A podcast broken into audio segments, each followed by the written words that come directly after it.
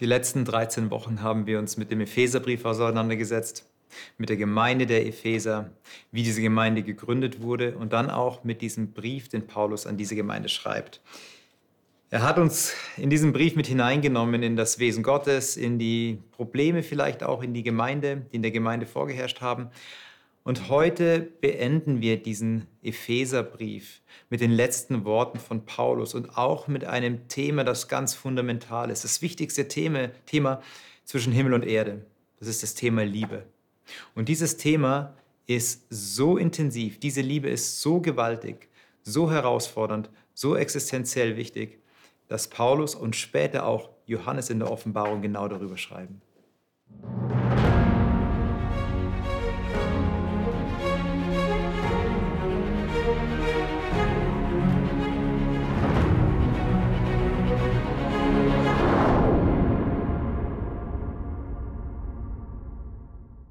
Wir waren letzte Woche schon zusammengesessen, haben über diesen Mann im Kerker, über Paulus gesprochen, wo wir auch wieder heute anfangen werden.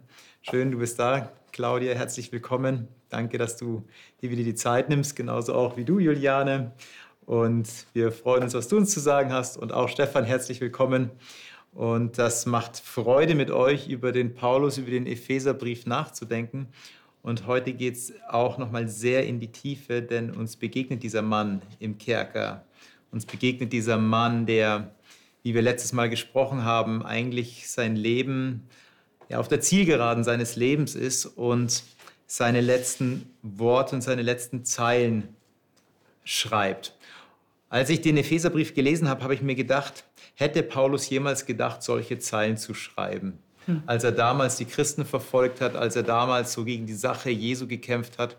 Und auf einmal schreibt er einen Brief, der so gewaltig ist und sagt, Christus hat, sie, hat, hat uns eins werden lassen. Er hat sich gegeben, er hat uns auferweckt. Also was für wunderschöne Zeilen. Hatte sich das Paulus jemals gedacht?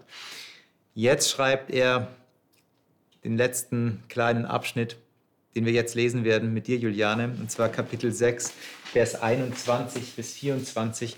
Wobei ich dich eigentlich bitten würde, hm. weil es so schön ist, schon ab Vers 18 zu lesen, weil er dort nochmal mit seiner ganz persönlichen Bitte an die Epheser startet. Betet alle Zeit mit Bitten und Flehen im Geist und wacht dazu mit aller Beharrlichkeit im Gebet für alle Heiligen und für mich, dass mir das Wort gegeben werde, wenn ich meinen Mund auftue freimütig das Geheimnis des Evangeliums zu verkündigen, dessen Bote ich bin in Ketten, dass ich mit Freimut davon rede, wie ich es muss. Damit aber auch ihr wisst, wie es um mich steht und was ich mache, wird euch Tychikus alles berichten, mein lieber Bruder und treuer Diener in dem Herrn, den ich eben dazu gesandt habe, zu euch, dass ihr erfahrt, wie es um uns steht und dass er eure Herzen tröste. Friede sei mit den Brüdern und Liebe mit Glauben von Gott, dem Vater und dem Herrn Jesus Christus. Die Gnade sei mit allen, die lieb haben unseren Herrn Jesus Christus in Unvergänglichkeit. Und dann setzt er den Punkt und der Brief geht auf Reisen wird in der Gemeinde gelesen, wird in Gemeinden gelesen. Wir lesen ihn heute ein paar tausend Jahre später. Was für ein Mann begegnet euch hier, der diese letzten Worte, aber auch die Worte davor verfasst hat? Man kann fast sagen, Paulus war ein Getriebener des hm. Herrn, weil er sagt in Vers 20, ähm, dass ich mit Freimut davon rede, wie ich es muss. Hm. Nicht wie ich es will oder mir vorstelle oder geplant habe. Ich muss davon reden. Ich hatte letztens ähm, eine Europabio, ähm, eine, ja, nicht eine Biografie, aber ein Sachbuch über Europa gelesen. Und da war die Frage, was macht Führern zu großartigen Führern? Also welche Charaktereigenschaften brauchen Führer, damit sie eben großartige Politiker werden?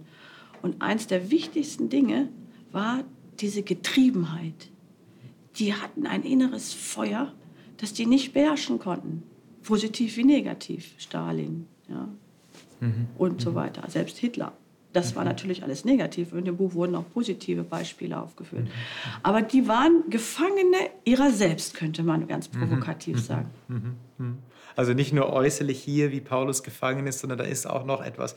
Er muss, er muss das loswerden. Mich erinnert es auch an Jeremia, der sagt, da brannte etwas in mir. Das ist wie ein Feuer, was brennt, was irgendwo, ähm, was irgendwo raus muss. Ich mag das Wort begeistert. Ja. Weil da das Wort Geist drin steckt. Aha. Begeistert, also jemand mhm. mit Feuer, jemand mit Antrieb. Mhm. mhm.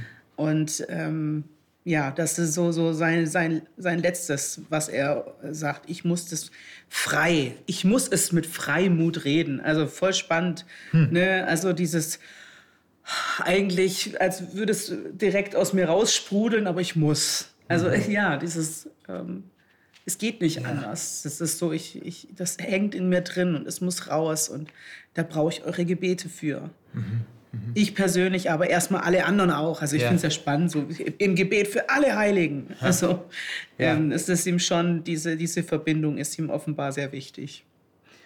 Er redet ja, dass, dieses, dass es dieses Geheimnis ist, dass ich freimütig das Geheimnis des Evangeliums verkündige. Das Geheimnis hatten wir mhm. ja im mhm. Epheserbrief, dieses Geheimnis Gottes nämlich. Und für uns klingt es jetzt ganz unspektakulär, postpaulinisch. Ja, wir sind auch dabei.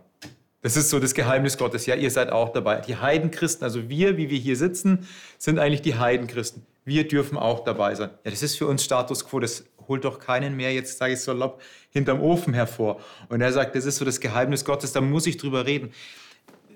Das ist aber auch das Thema, das ihn ins Gefängnis gebracht hat. Er hat es ja radikal gelebt. Er hat ja einen Nicht-Juden-Christen, einen Nicht-Juden in den Tempel mitgenommen und wurde daraufhin hat sich auf den Kaiser berufen und ist daraufhin nach Rom gekommen. Also das ist so der ausschlaggebende Punkt gewesen.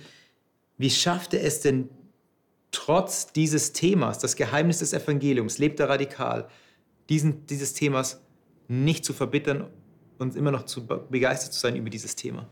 Also ein Punkt ist, von seiner Sache überzeugt und begeistert zu sein, äh, Anführer sein oder dies oder jenes, aber äh, auch Nachteile in Kauf zu nehmen, das mhm. zeigt eine echte Überzeugung. Solange ich auf der Welle oben schwimme, ob das äh, ein Staatsführer oder ähnliches ist, äh, solange alle mir zujubeln oder genügend mir zujubeln und ich es durchsetzen kann, ist ja alles gut.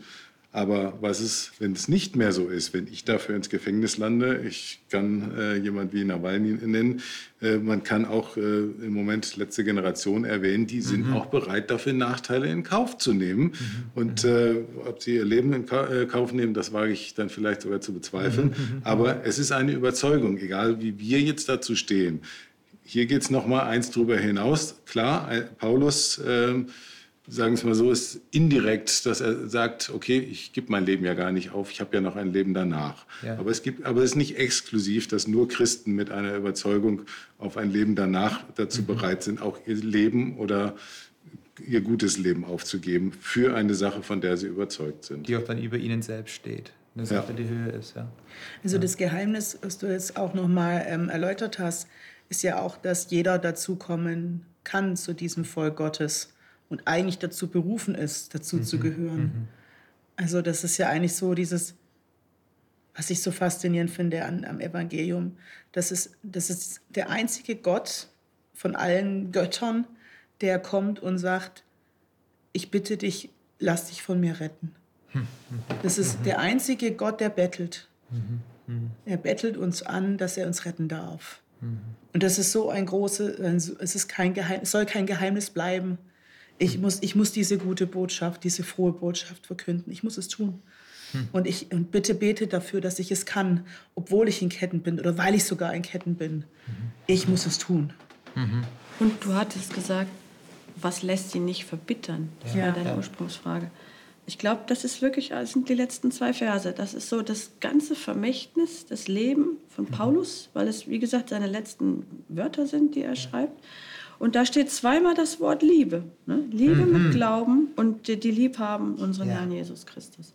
Ja. Also ich glaube, das Einzige, was uns nicht verbittern lässt am Leben, das ist die Liebe. Mhm. Zu meinem Nächsten, mhm. zu mir selber auch ein Stück mhm. und auch zu Gott. Mhm. Also die Liebe hat nochmal eine andere Perspektive, hat nochmal eine andere Brille auf, sieht die Situation anders. Paulus sieht vielleicht die, die Gefängnismauern tatsächlich vor sich, aber er sieht darüber hinaus, sieht noch mal mehr und hat diesen Blick der Liebe. Und ich hab's, du hattest es letzte Woche gesagt, Claudia, glaube ich. Du hast auch gesagt, diese Unvergänglichkeit, auf die er sich beruft und sagt, da ist ja doch noch mehr. Ja, da ist, ja, es gibt diese Endlichkeit im Leben, im Hier und Jetzt, in meinem Sein. Das, das wird irgendwann ein Ende nehmen, aber es gibt trotzdem eine Unvergänglichkeit, an der ich mich orientiere. Wenn Paulus, wenn Paulus hier schreibt, dann in Vers 23, dann wünscht er etwas. Er wünscht Friede, er wünscht Liebe, er wünscht Glaube, er wünscht Gnade. Alles Elemente, die er schon mal im Epheserbrief vorher benannt hat.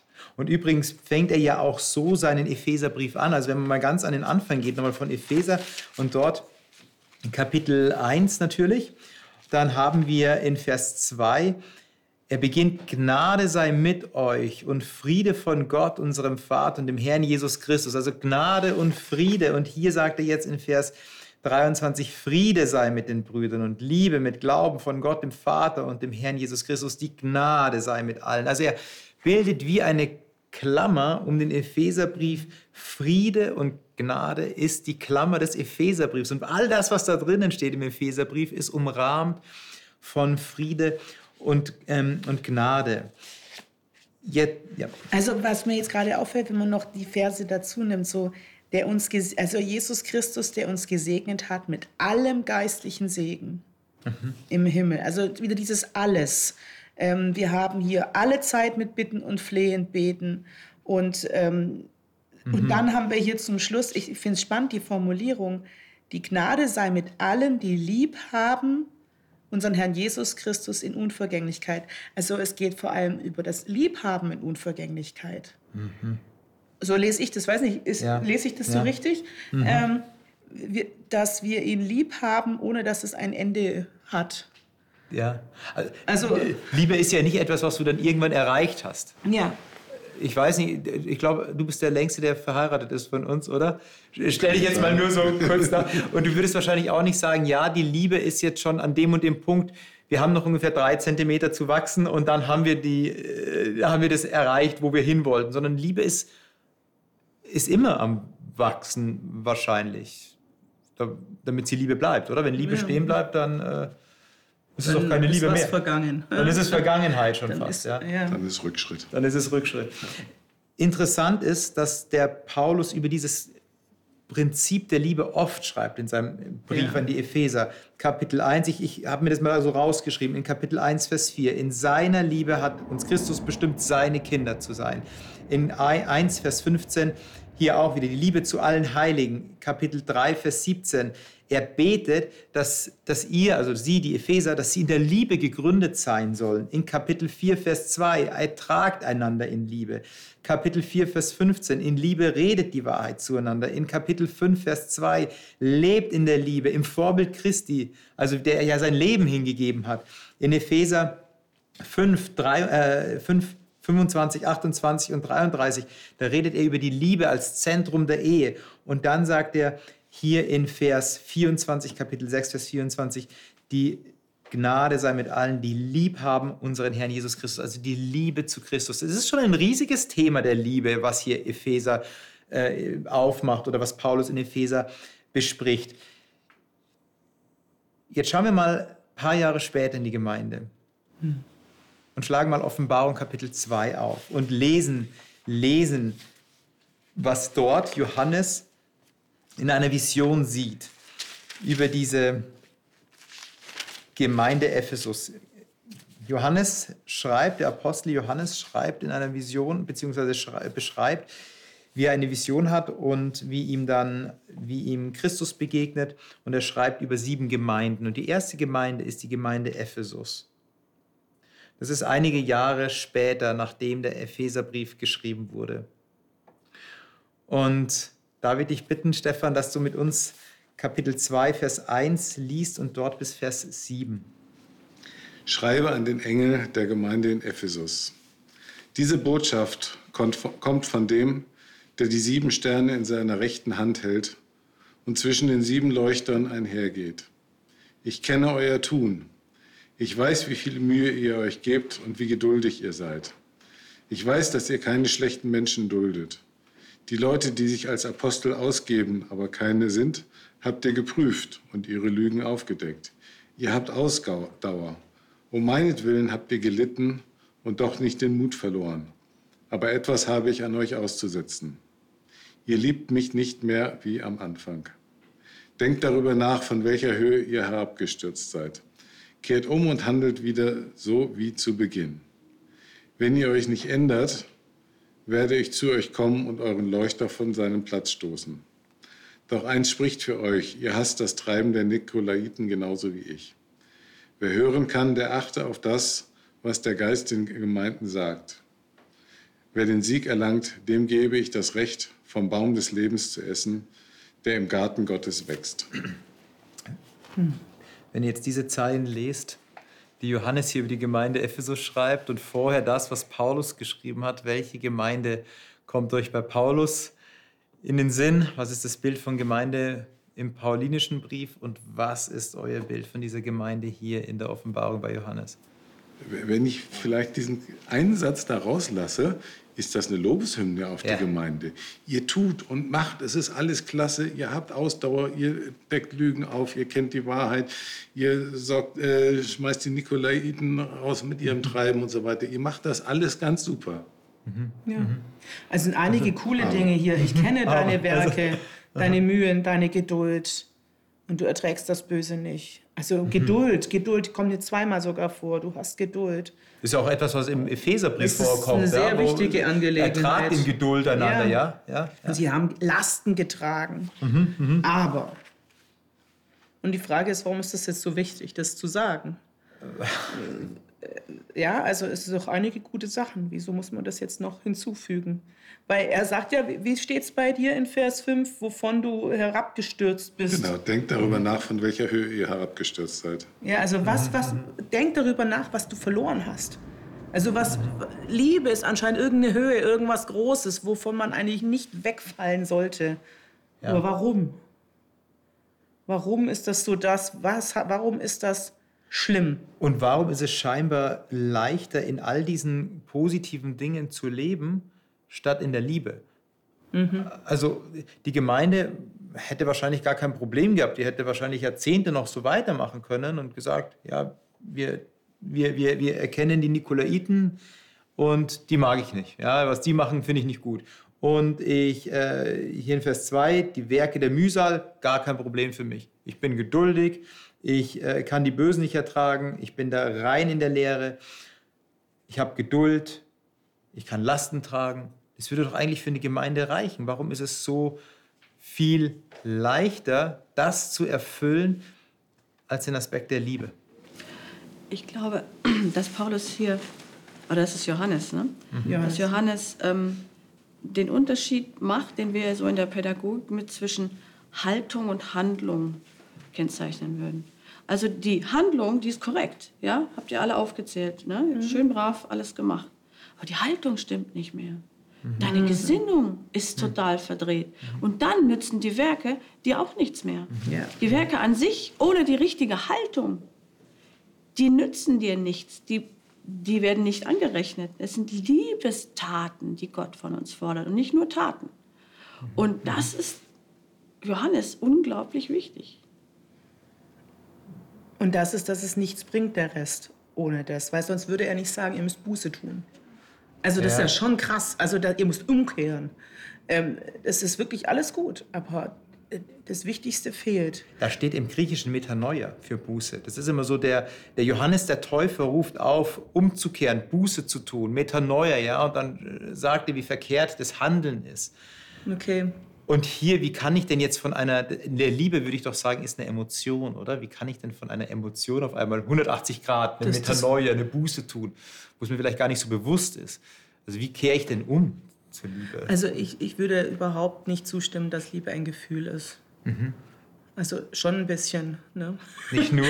Aber das Wichtigste ist, ähm, war was, also ich, mir ist jetzt direkt 1. Korinther 13 in den Sinn gekommen. Das ist so das verrückteste Kapitel, finde ich, der Bibel, ähm, wo es darum geht, was die Liebe ist. Mhm. Also, dass sie geduldig, hier haben wir die Geduld wieder, sie ist freundlich, sie, ähm, sie ist nicht eifersüchtig Sie, um, um ein paar Sachen zu nennen, bläht sich nicht auf. Und ähm, das wird alles gesagt, was die Liebe ist, woran man sie erkennt. Mhm. Und gleichzeitig ähm, kommen davor ein paar Verse, wo so richtig tolles Zeug aufgezählt wird, wenn ich mit Menschen und Engelszungen reden könnte. Mhm. Ah, wer will denn nicht mit Menschen und Engelszungen reden können?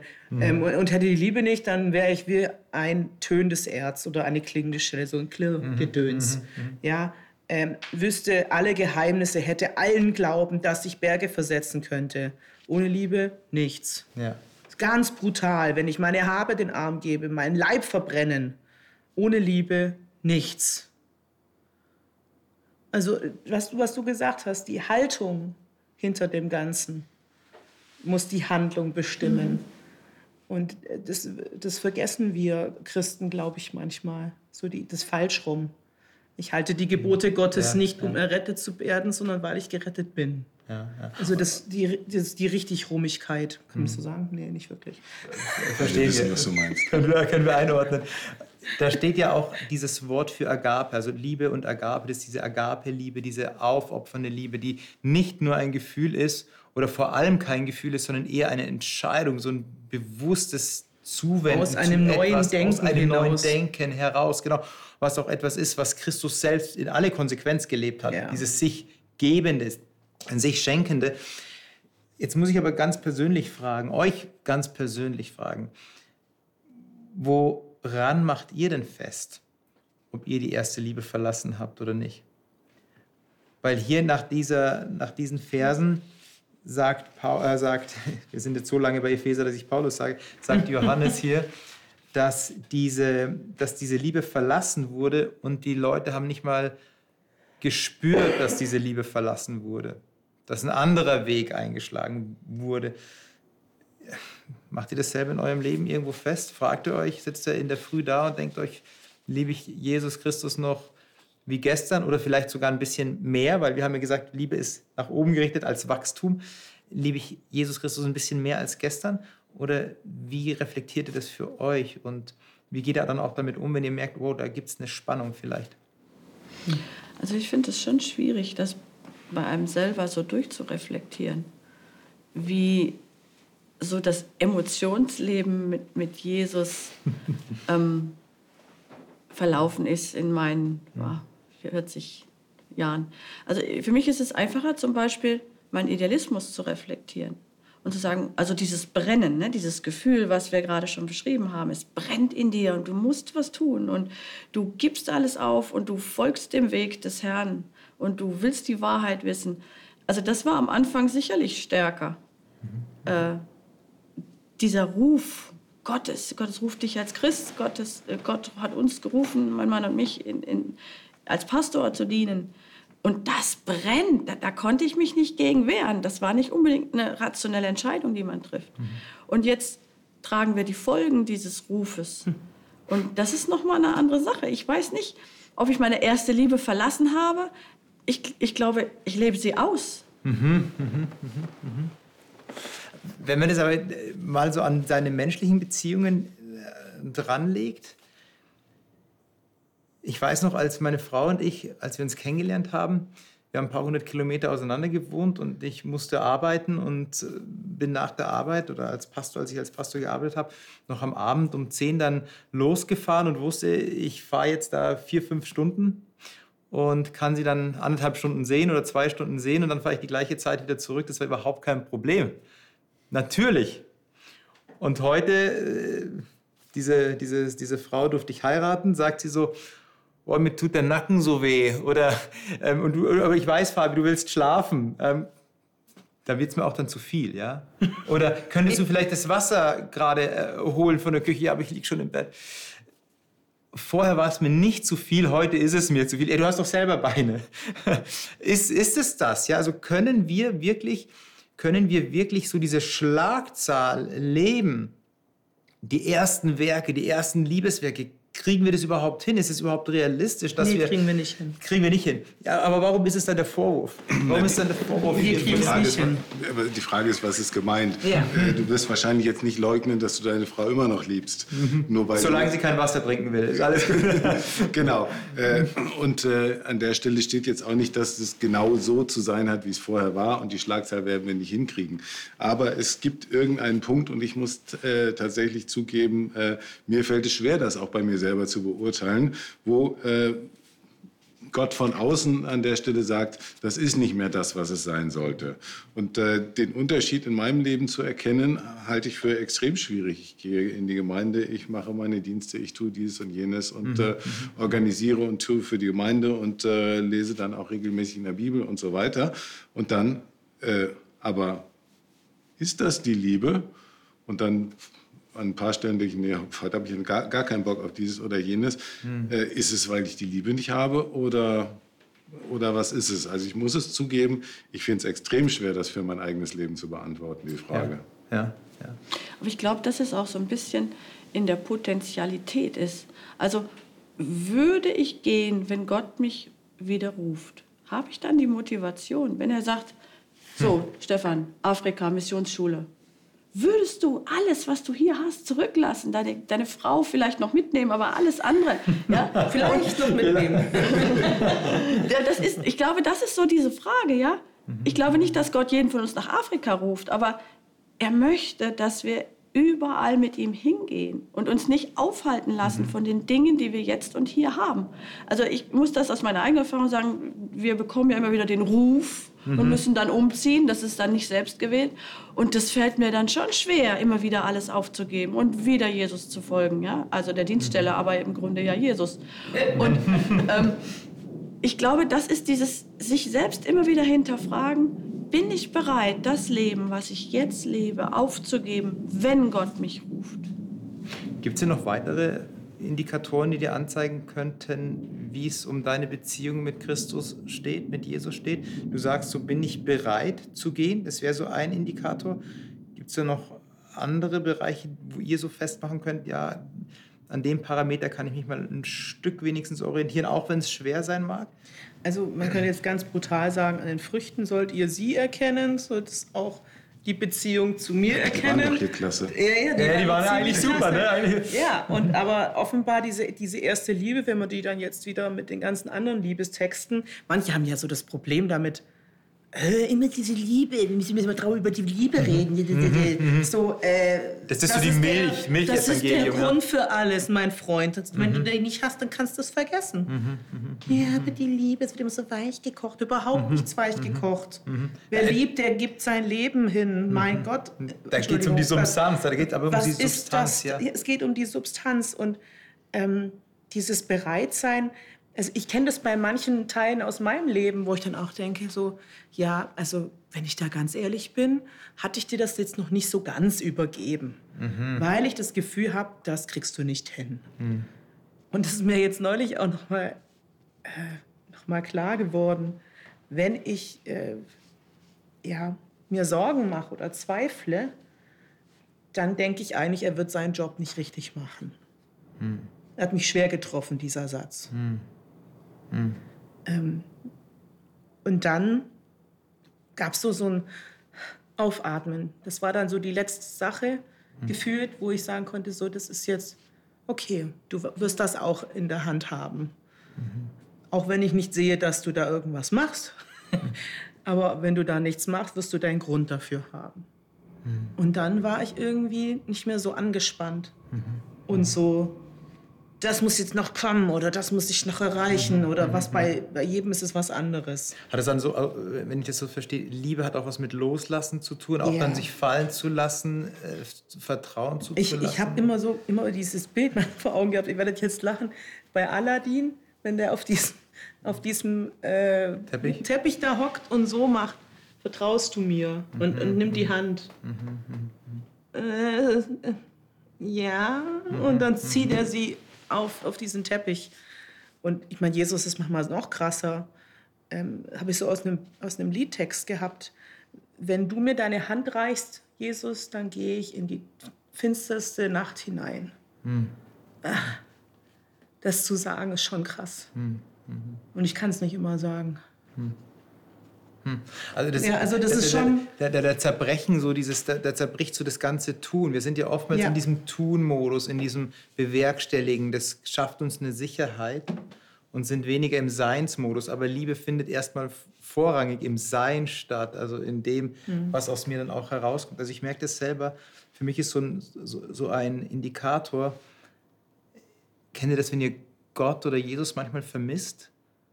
Also so diese, der Alltag lebt sich so von alleine, das Leben funktioniert so und, und geht so voran, man ist in der Arbeit, man ist im Stress.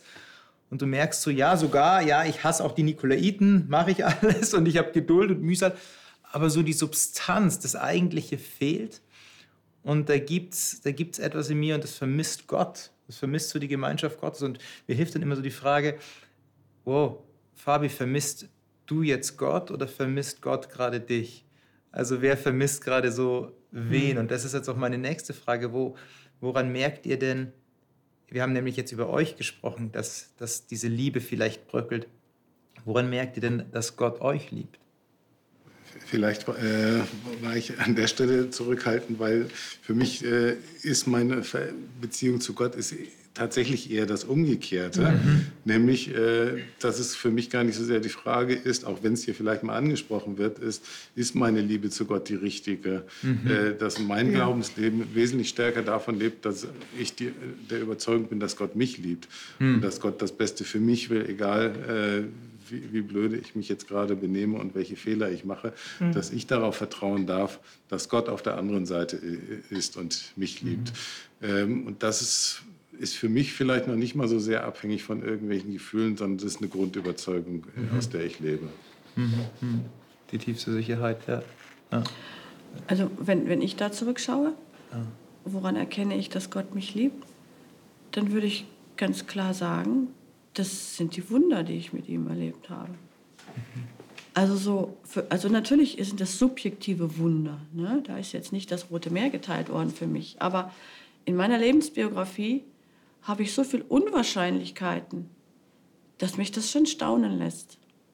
Und dass ich sagen muss, als gläubiger Mensch, ich kann das Gott zuschreiben. Und Gott hat so viele kleine und große Dinge verändert in meinem Leben, dass ich da unglaublich ins Staunen gerate. Also in meinem Charakter, ne, in meinen Beziehungen, in meiner Lebensaufgabe. Und ich glaube, Gott offenbart sich auch durch Wunder. Und wir müssen wieder so ein bisschen mehr lernen, diese Wunder zu sehen in unserem Leben. Wir übersehen das zu häufig. Also bei mir, ich habe mir jetzt gerade gedacht, während du geredet hast, ist auch das, was man bekommt oder das, was man geben kann. Ich glaube zuerst, was man geben kann, also das, oh, ähm, das, was man, das man lieben kann auf die Art und Weise, weil das ist manchmal so ein bisschen irre, wenn ich mir so, mhm.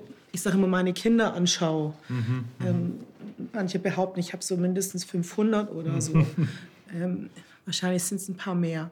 Ähm, du arbeitest mit Jugendlichen, muss man jetzt Genau, ich, ich arbeite mit Jugendlichen und Kindern zusammen und wenn ich sehe, wenn ich sie aufwachsen sehe, wenn ich sehe, was, was für Leute aus ihnen werden, wie sie Verantwortung übernehmen, wie sie auch selber in die Jesusliebe kommen.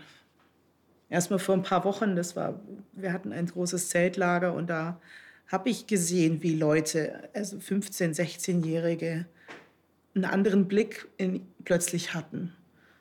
Und, und auch, auch Jungs, die nie heulen, ne, plötzlich mhm. Tränen in den Augen hatten und sagten, es ist gerade was passiert. Mhm. Ich habe eine Entscheidung getroffen oder ich merke, dass ich ich bin mit Jesus zusammen unterwegs und das werde ich auch weiterhin bleiben. Mhm, mhm, und zu sehen, was seine Liebe schafft, ähm, sogar in Situationen, wo du denkst, das kann nicht mehr heil werden, mhm. das kann nicht mehr gut werden. Und da kommen dann die Wunder wieder dazu. Mhm. mhm. Und das ist, oder ja, die Liebe, die man zueinander hat. Ich glaube, daran mache ich das so fest. Mhm diese tiefe Verbundenheit, die völlig irre ist. Das ist ja ein, ein wunderschönes Bild von Liebe, was, was aufgemacht wird oder was ihr gerade aufmacht. Ich möchte ein Zitat lesen von einem Philosophen hier in der Nähe, hat der, hat der gelebt, ähm, Adorno, Frankfurter Schule. Mhm. Und er sagt, jeder Mensch heute ohne jede Ausnahme fühlt sich zu wenig geliebt, weil jeder zu wenig lieben kann. Also unser Defizit Liebe zu geben, ruft in uns das Defizit hervor, dass wir Liebe empfangen können. Wie würdet ihr denn das jetzt beschreiben auf eure geistliche Ebene? Wir sind ja begrenzt, also das heißt, unsere Liebe, unsere Liebesfähigkeit ist begrenzt. Wir sind sehr stark von Gefühlen, ja, auch abhängig. Wir sind von der Tagesform abhängig. Wir sind von äußeren Umständen abhängig. Und dann ist da so ein radikaler Jesus, der einfach sagt, und das ist das Höchste für mich, ähm, geliebt zu werden von meinen Geschöpfen. Du hast 1. Korinther 13 angesprochen, ist das Höchste. Das, äh, die, die andere Begebenheit, Jesus, der vor Petrus steht und, und sagt, nee, bitte fürchte mich nicht, sondern bitte liebe mich. Also liebst du mich? Die Frage der Liebe zu stellen. Also wie geht ihr denn damit um, die eigene Zerbrochenheit kennenzulernen und zu spüren, ich kann gar nicht genug lieben, ich bin aber so liebesbedürftig, wie kann ich denn diese gewaltige Liebe überhaupt aufnehmen und empfangen und, und, und, und wahrnehmen? Ich würde dann noch ein anderes Wort ins Spiel bringen, Dankbarkeit. Ich glaube, wenn wir in unserem Leben lernen, dankbar auf das zu schauen, was wir bekommen haben, du hast gerade Wunder erwähnt, äh, aber nehmen wir einfach unser ganz normales alltägliches Leben. Es gibt äh, ist vielleicht blöd zu vergleichen, dass es vielen Menschen schlechter geht als mir. Ich kann es äh, ich kann's dankbar aus Gottes Hand nehmen, dass, dass es mir gut geht und dass in meinem Leben viele Dinge gut gelaufen sind, ohne dass ich deswegen sagen muss, der andere ist nicht von Gott geliebt, mhm. weil es bei ihm nicht so gelaufen ist. Ich glaube, dass jeder in seiner Art, in seinem Leben genügend Dinge hat, auf die er schauen kann und sehen kann. Ich kann dankbar dafür sein, was Gott mir da gegeben hat. So, das mhm. ist auch eine Antwort auf die Liebe Gottes, mhm. den Blick dafür zu haben, was Gott mir alles geschenkt hat.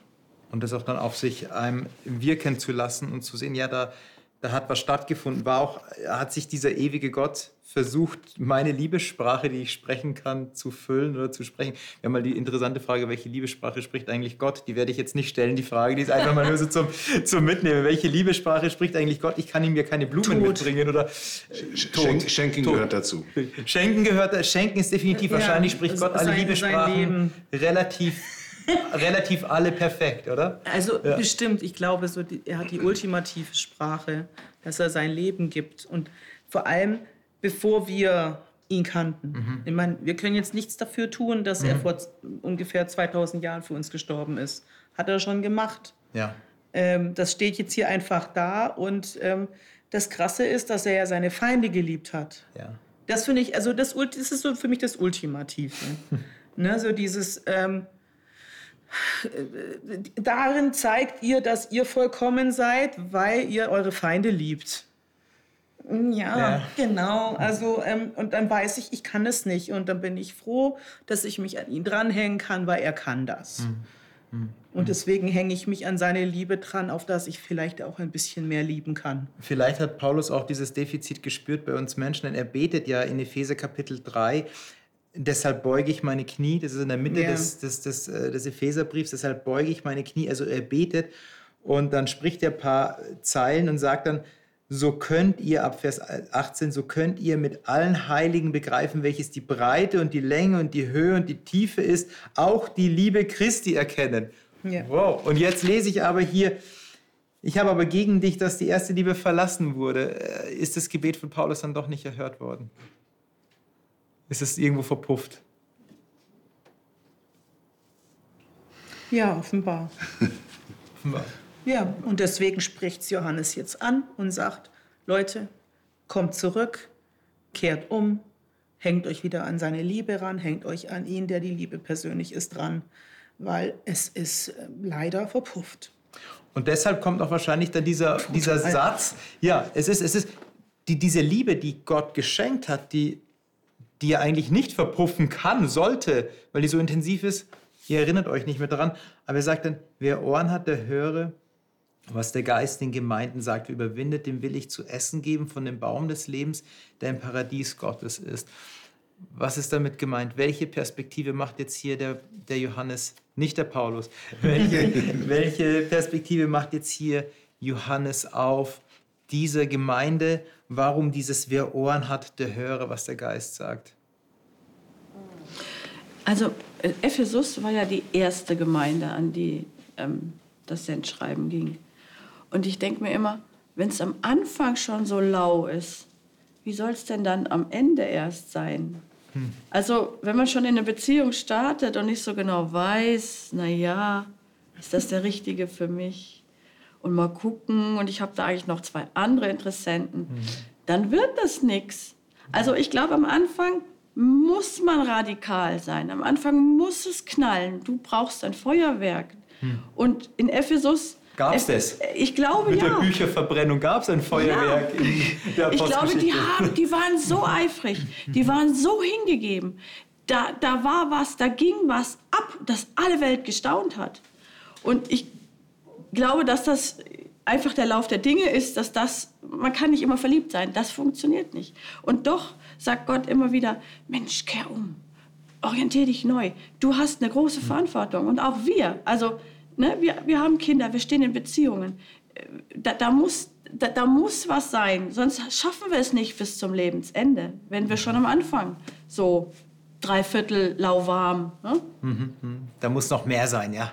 Ich, ich, würde es auch mehr als Aufmunterung verstehen, diesen Vers, als dieses, wenn du das richtig machst, dann. Mhm.